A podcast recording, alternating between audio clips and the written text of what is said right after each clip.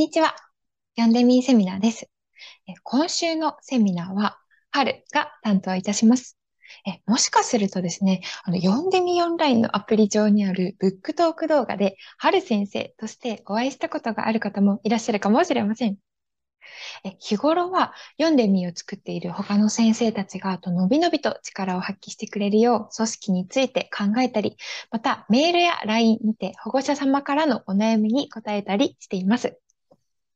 読んでみセミナーでは、ぜひ皆さんにお届けしたいというトピックや、事前に保護者の皆様から募集させていただいた質問、テーマをお届けしています。コンセプトとしてはですね、読んでみがどんな思いで読書教育に取り組んでいるのかを、より距離感近くトラフにお伝えできるように、皆様からのお便りをにお答えしながら進めたりしております。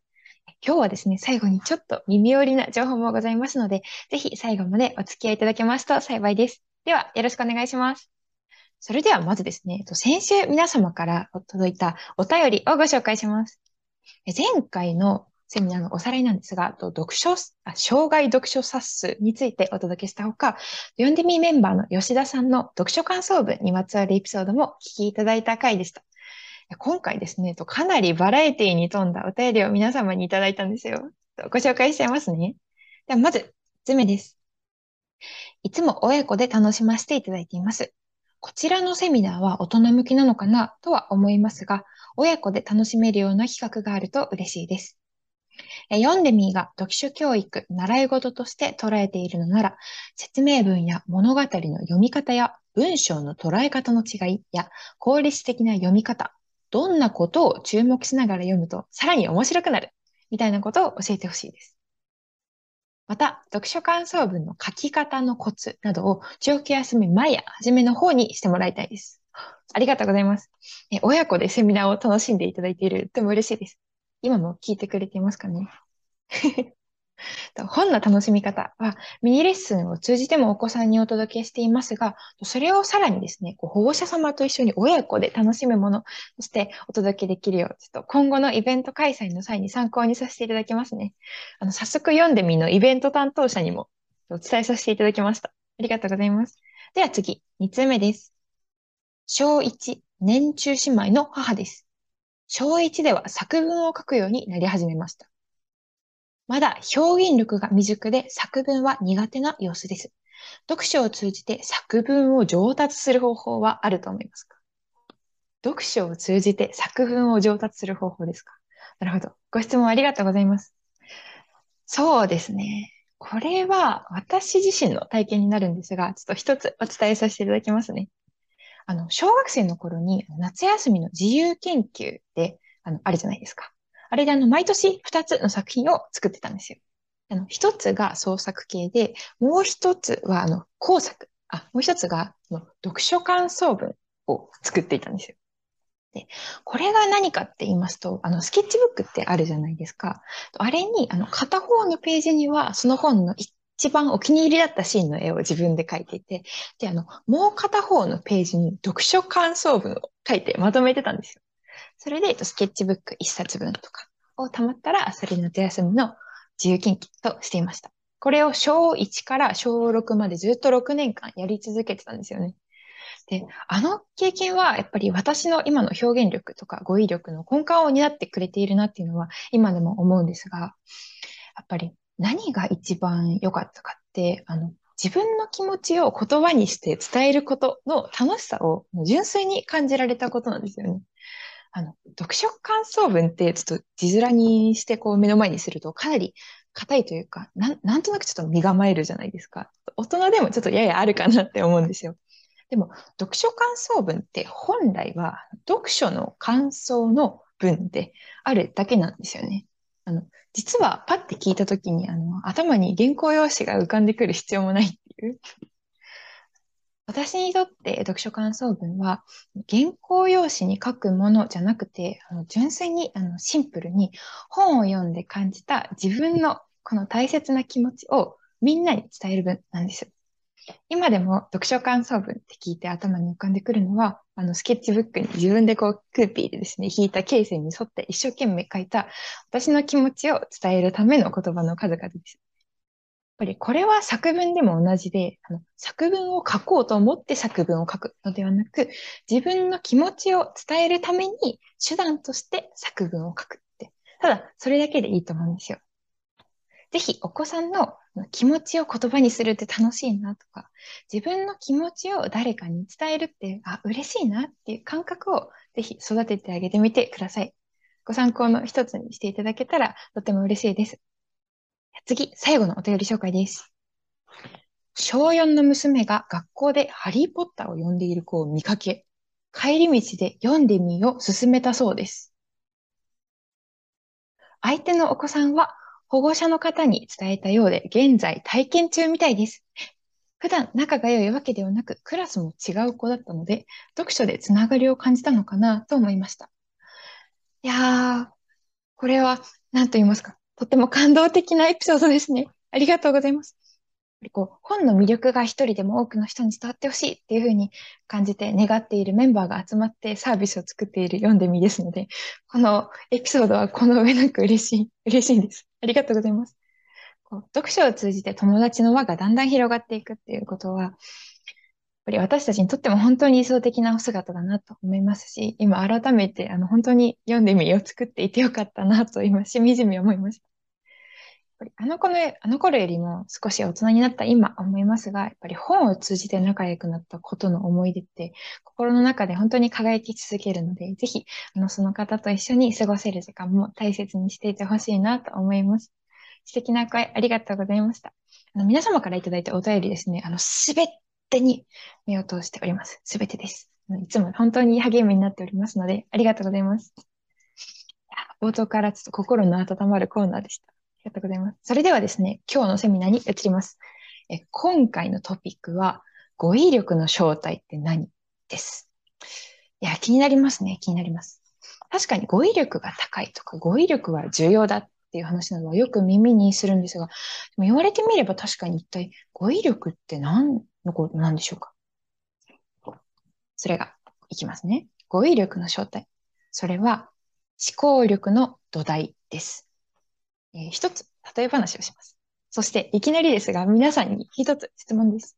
あ、今、目の前でお家の人と見てくれているお友達がいたら答えてください。いますね。虹って一体何色ですかうーん、どうでしょう。この答えですね。実は文化圏によって違うんです。日本では7色って言われていることが多いですよね。この虹の色、実は英語圏だと1色減って6色になるそうで、他にも4色、あとは3色なんていう国もあるそうです。あの皆さんのお住まいの国では一体虹は何色ですか？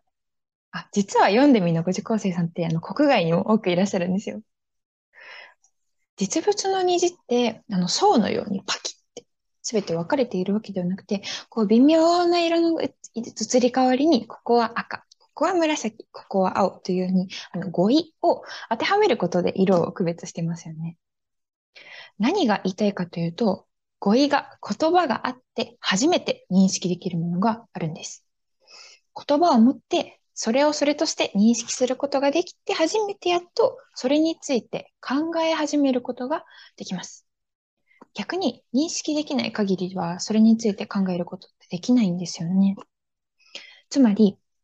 語彙の量によって思考できる範囲は一定決まります。だから、語彙の量が少ないと思考できる範囲も狭くなってしまいます。これは教育界で言われている9歳の壁、10歳の壁と言われている問題ともかなりちょっと近いイメージですね。あご存知の方も多いとは思うのですが、これはこの9歳、10歳の壁っていうのは、小学校、中学年頃にぶつかる言葉の壁のことです。えこの頃から学んでいく内容が一気に抽象的になっていくために、生活で使う語彙と学習で使う語彙の差が生まれてしまって、わからないことが増えてしまうっていうのが、この壁の正体です。うん、やっぱ語彙と思考はかなり密接につながっているようですね。じゃあ、その語彙力はどのようにつけるといいんでしょうか？ここで出てくるのが読書です。語彙力をつけるといっても、やっぱり方法はいろいろあるかと思うんですが、その中でも読書にはある強みがあります。それは、言葉を具体的な使い方とセットで覚えられるという点です。本を読み進めていって、ストーリーの中で新しい言葉をあって見つけたときに、その使い方にも一緒に触れられるのが読書です。例えば、前後の文脈とか、時には本の中の挿絵などからも意味を推測しつつ読むこともできますよね。あまたですね、本を読みながら気になった言葉について、その時々にあの辞書を自分で引いてみながら調べてみるのもとってもおすすめです。やっぱりあの自分から気になって調べてみた言葉って忘れにくいですよね。これ言葉じゃなくて何にでも言えることだと思うんですけど、気になった時に調べたものってやっぱり記憶に定着しやすいっていうのはすごくあると思います。その点読書はですね、自然な流れで未知の言葉との出会いっていうのをもたらしてくれるなっていうふうに感じますね。私自身もあの幼少期に気づけばこう本棚に辞書がスッて刺してあって、気になった言葉はその場で覚えて、調べて覚えていました。今思うとあの辞書はきっと絵の策略だったんだろうなと思います。まんまと載せられてあの自然に楽しくあの語彙を増やしていくことができました。とても感謝しています。また、あ、語彙を増やすにはですね、アウトプットもとても大事です。覚えた言葉を使ってみる。こう覚えるだけじゃなくて自分で使ってみる。ここまでして初めてその言葉が自分のものになります。やっぱり保護者様とお話をしていくこともお子さんが語彙を身につけるのに大切なプロセスです。その点、あの本の感想をお話ししてみるなってうってつけですよね。その言葉と出会った時の記憶もより鮮明になりますし、親子の思い出の一冊も増えますし、ぜひ一緒に本の感想についてもお話ししてみてください。幼少期の語彙力のつけ方っていうところを少しお話ししてみましたが、実はこれ、高校生になっても大学生になってもずっとお子さんの武器になります。読書を通じて語彙を増やしていく習慣が身についていること。これが日常生活の一部になっていることの強さはやっぱり計り知れません。高校、大学と学んでいく中で、聞いたこともないようなテーマを、見たこともないような言葉で学んでいく機会ってやっぱり増える一方なんですよね。また、それだけじゃなくて、将来専門的なお仕事についてからも扱う言葉ってどんどんどんどん増えていきますよね。読書を通じて語彙力そのものはもちろんなんですが、語彙力を広げ続けるだけの基盤を持つこと。それがお子さんの一生を支える語彙力になり、また、そして思考力を武器にしてくれるものだと感じます。はい。まとめますが、語彙力の正体は思考力の土台です。お子さんの語彙力を磨いて思考力という一生の武器までしてまいりましょう。ありがとうございます。では最後ですね、ちょっと耳寄りなお知らせがございます。現在、読んでみ応援隊という Slack のコミュニティがあるんですが、そこで読んでみ新着本企画がスタートしました。これが一体何かっていうと、あの読んでみオンラインから本がおすすめしていっていると思うんですが、あちらですね、あの本のデータは読んでみメンバーが一冊一冊に目を通してすべて手動でデータ化をしております。で、その作業が完成した本について、どこよりも早くお届けするのがこちらの読んでみ応援隊となっております。だから、まあ、簡単に言うと、読んでみがおすすめしている本が知れるっていう状態になりますね。で、こちらの読んでみ応援隊員のリンクはお便りフォームに置いてありますので、ぜひご興味のある方は、この機会にご参加いただけると幸いです。読んでみでは季節に関する本等の本のおすすめも今実施しておりますので、そのあたりの季節的、季節に関連する本の情報も一番最初にお届けできるのが、この読んでみ応援隊という Slack になるかとも思います。最後になりますが、といつも SNS とか LINE とかブログなどでシェアしていただいて本当にありがとうございます。また、あの、ここを最後まで見てくださっている方は読んでみようちょっと応援してくださっている方かなと思うので少し話させていただくんですが、あの読んでみってやっぱりオンラインの習い事っていう特性がある分、なかなか実際に言う保護者の皆様とかご受講生の皆様とお話しできる機会がないっていうのがかなり苦しいなと思っているところなんですね。あの、そういう中でこういうセミナーのアンケートっていうのは、実際に保護者様のお声を聞くことができるかなり貴重な時間でして、私たちも本当にメンバー一同楽しみにしております。いつも皆様からのアンケートのお声で励まされて頑張れております。いつも本当にありがとうございます。では、今後もですね、ぜひセミナーの活動等を通して、皆さんと読書教育について考えたり、日本に読書教育を一緒に広めていけたらなと思っておりますので、ぜひ今後ともよろしくお願いいたします。それでは、本日のセミナーは春がお届けいたしました。最後までお聴きくださりありがとうございます。では、次回のセミナーもお楽しみに。